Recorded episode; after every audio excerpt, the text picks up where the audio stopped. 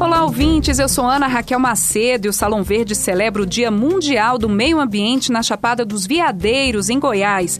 Esse patrimônio natural da humanidade enfrentou um dos incêndios mais devastadores de sua história há quase um ano, mas tenta renascer agora por meio da força resistente do Cerrado e das ações das comunidades tradicionais de seu entorno. Medidas legislativas também ajudam esse renascimento.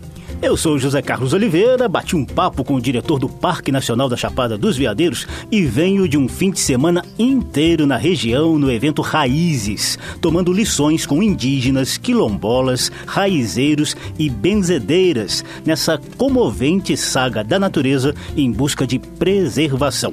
É o que você confere a partir de agora aqui na Rádio Câmara e emissoras parceiras. Salão Verde, o espaço do meio ambiente na Rádio Câmara. 10 de outubro de 2017. Focos de incêndio são detectados em uma das maiores reservas de cerrado do mundo. A devastação se estendeu até o fim daquele mês, deixando um saldo de 65 mil hectares de vegetação queimada, sem falar da incontável mortandade de animais. Para os especialistas, o incêndio foi criminoso, já que em período de seca tão rigorosa como aquela, seria impossível ocorrer a única possibilidade de fogo natural no cerrado, que é aquela provocada por raios em vegetação ressecada. Além disso, o incêndio surgia cinco meses depois da vitoriosa ação de ambientalistas que praticamente quadruplicou a área do Parque Nacional da Chapada dos Veadeiros para 240 mil hectares. Eu conversei com o diretor do parque. Fernando Tatagiba é biólogo, botânico e ajudou a coordenar as várias ações de reparação de danos no entorno dessa unidade de conservação. Quase um ano depois, a gente passa lá pelo Cerrado e vê um Cerrado ainda exuberante, um parque bonito, mas infelizmente com algumas perdas muito fortes, né, Fernando? É verdade. O Cerrado ele tem se recuperado, sim, tem se regenerado naturalmente. Mas a regeneração natural do cerrado ocorre de maneira diferente nos diferentes ecossistemas. Os campos limpos, o cerrado estricto senso, né, o cerrado típico, eles tendem a se regenerar numa velocidade mais acelerada, enquanto que as matas de galeria, as matas ciliares, que são aquelas florestas associadas aos rios, né, aos córregos e as veredas, essas sofreram realmente de uma forma é, muito forte e vão levar mais tempo para se regenerar. Os buritis, talvez, nessa área das veredas, seja a, a, uma das espécies mais ameaçadas, não?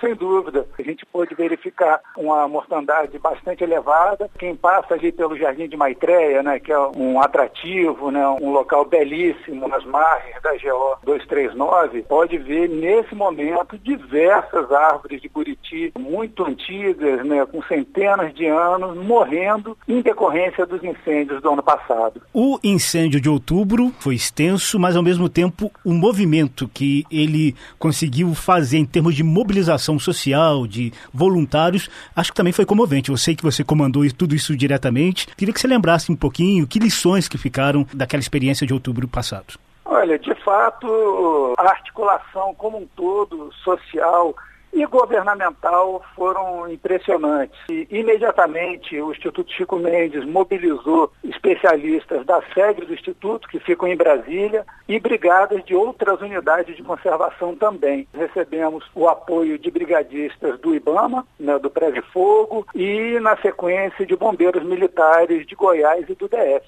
né, num total de mais de 210 combatentes governamentais. Agora, realmente o que chamou a atenção foi a a, a mobilização social. Para nós foi muito bonito ver né, e presenciar essa comoção e essa mobilização que nasceu na Chapada, né, entre nossos amigos e parceiros, mas ganhou o Brasil e o mundo. Pessoas que se identificam com a Chapada, que se identificam com o Cerrado, no anseio de contribuir de alguma forma, naquela ocasião, com o combate às chamas e ainda hoje com a restauração do Cerrado da Chapada dos Veadeiros. E agora, mais na, na parte de prevenção, como outras pessoas ainda podem ajudar? Olha, no que diz respeito à prevenção, e até como decorrência da mobilização de outubro do ano passado, os nossos parceiros da Rede Contra Fogo, é uma rede de articulação de parceiros locais, eles fizeram a captação de recursos bastante significativa e esses recursos têm sido aplicados no treinamento de brigadas voluntárias nas comunidades e cidades no entorno do Parque Nacional. Foram formados mais de 100 brigadistas voluntários. Uma vez concluído esse treinamento, a Rede Contra Fogo vai prover os equipamentos de proteção individual. Além disso, nós não temos mais brigadistas somente no período de seca, quando os incêndios ocorrem. Então já temos um contingente de brigadistas atuando na confecção de aceros, em queimas prescritas, né, no controle de combustível acumulado, para quando chegar o período da seca, a gente já tem uma condição favorável para impedir que incêndios atinjam aqueles ecossistemas mais sensíveis. Esse é Fernando Tatagiba, chefe do Parque Nacional da Chapada dos Veadeiros, atualizando a situação dessa, que é uma das maiores unidades de conservação do Cerrado, após o incêndio devastador de outubro do ano passado. Você percebeu, né? O foco está no reforço da prevenção e das articulações com a sociedade civil que se interessa pela preservação ambiental. Apesar do avanço da agropecuária, o Cerrado e a Chapada dos Veadeiros em particular ainda abriga comunidades tradicionais donas de riquíssimo conhecimento no trato do meio ambiente. Muitas delas se reuniram no final de maio na terceira edição do Raízes, o encontro de raizeiros, benzedeiras, parteiras e pajés realizado na Vila de São Jorge, em Alto Paraíso. É uma verdadeira troca de saberes entre povos e gerações. Rolaram oficinas de remédios caseiros, rodas de conversa, acolhimento diante de sofrimentos humanos e caminhadas pelo cerrado para a identificação de plantas medicinais. Olha, gente, nada como tomar lições com verdadeiros doutores no trato diário com o meio ambiente. Foi o caso de seu Joãozinho, João Vicente da Costa, raizeiro que já sente a falta de várias plantas antigamente utilizadas no preparo de remédios naturais. E a culpa não é só do fogo, não. Eu estava comentando exatamente sobre esse papel danoso do homem, da falta de cuidado do homem em relação à natureza, para o sumiço de algumas plantas, não é isso? Isto é o que está acontecendo com a implantação das passagens artificiais, com as lavouras convencionais e também com as grandes metrópoles. A gente vê ali que em Goiânia a cidade foi toda construída em cima de um cerrado, rico rico, riquíssimo. Hoje não tem mais nada. É um prejuízo que estamos tendo dia a dia. Né? E com também a contribuição dos agrotóxicos, que espalhado pelo vento, espalhado pelas águas, estão matando mais ainda do que a própria braquiária. Você citou exatamente a questão da braquiária. A braquiária está substituindo que tipo de planta que o senhor costumava achar no cerrado e agora não acha mais? Só para a gente ter uma, alguns exemplos práticos. Olha, de primeiro a gente tinha o jeraguá, que era o capim quase natural, e que a braquiária chega para acabar mesmo com tudo. Ixi, tinha muitas espécies que a gente tinha e hoje não tem mais.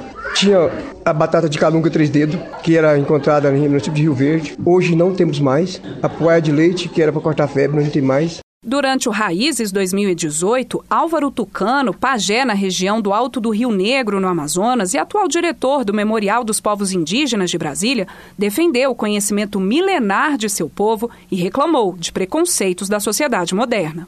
Há milhares de anos, o nosso pessoal aprendeu a conviver com a natureza, com as plantas medicinais, com os animais. Então, por isso, nós conhecemos as plantas medicinais Cada povo, cada região tem sua história de medicina, de cura.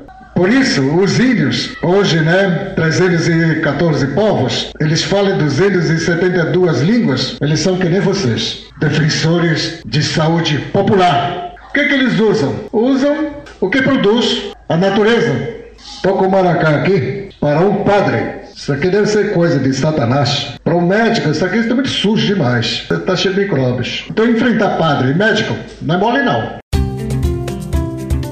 Eu volto a conversar com o diretor do Parque Nacional da Chapada dos Veadeiros, dessa vez sobre a efetiva ampliação dessa unidade de conservação, aumentando a proteção de 600 nascentes de rios, além de 17 espécies de plantas e de 34 espécies de animais ameaçadas de extinção.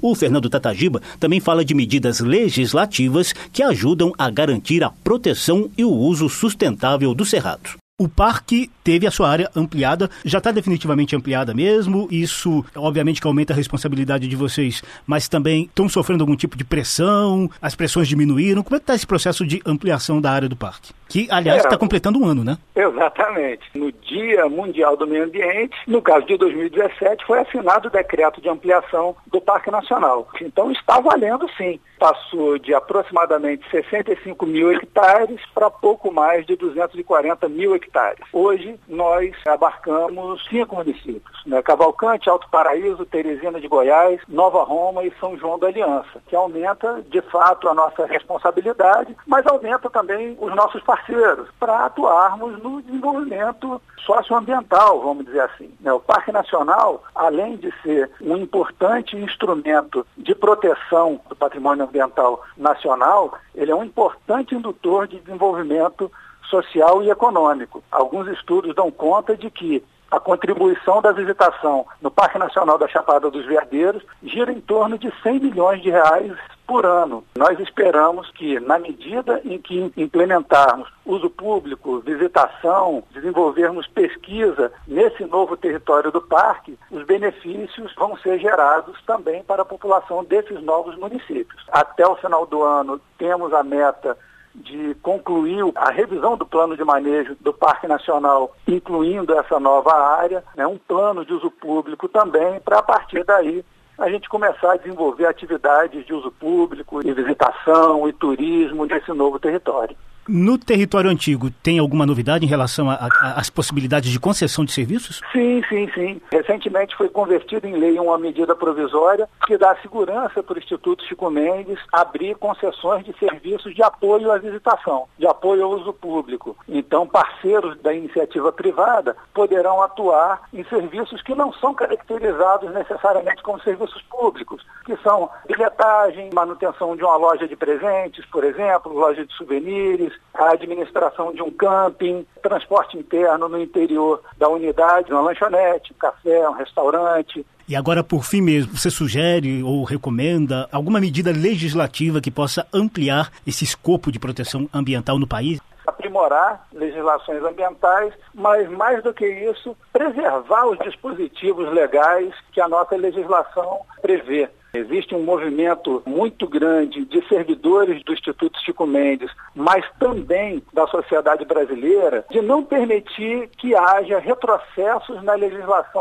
socioambiental, não só no que diz respeito às unidades de conservação, mas também na legislação de licenciamento ambiental, nas legislações que dizem respeito aos territórios quilombola, às terras indígenas, que constituem grandes territórios de proteção de patrimônios nacionais, que fazem fazem parte da nossa história, da nossa cultura é, e constituem uma verdadeira riqueza do Brasil.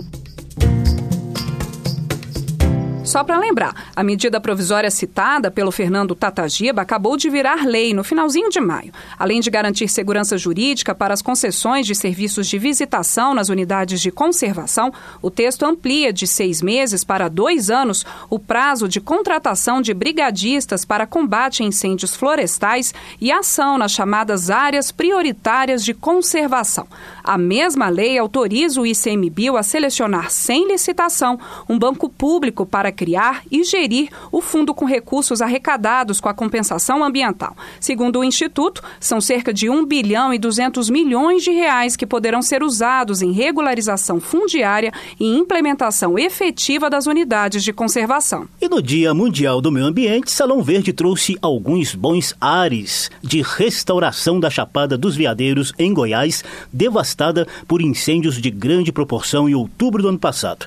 Em tempos de crise econômica e teto de gastos públicos, cresce a mobilização da própria sociedade para preservar o nosso castigado meio ambiente. É no encontro de indígenas, quilombolas, raizeiros, benzedeiras e parteiras que o Zeca acompanhou lá na Chapada, o pajé Álvaro Tucano fez discurso enfático em defesa do respeito e valorização dos conhecimentos tradicionais. Essas grandes riquezas imensuráveis de botânica estão na mente de vocês, pertencem a vocês, esse é nosso patrimônio da humanidade. Nós estamos aqui para sustentar as grandes indústrias farmacêuticas, canal. Acho que nós temos que fazer da nossa parte, vamos fazer da nossa parte para formar mais pajés, mais curandeiros, mais parteiros. Isso que estão precisando. E a gente encerra o programa, Ana, com o um recado da bióloga Daniela Ribeiro, idealizadora e coordenadora do Encontro Raízes pensei em, em, criar esse encontro aqui era justamente para tentar juntar toda essa sabedoria num balaio só, porque eu vejo que todo mundo troca muito bem com todo mundo. Um complementa o outro e junto forma uma teia perfeita. Acho que não é nem uma teia, é uma coxa de retalhos, sabe? Cada retalho é de um jeito, né? Mas na hora que junta tudo, vira uma coxa enorme e que pode cobrir e aquecer todo mundo, né? Então eu acho que o Raízes ele é um, um gostinho disso daí, só para começar a colocar a lombriguinha para coçar dentro de todo mundo mesmo e tentar inspirar que cada um pense em como é, desenvolver um encontro desse na sua região.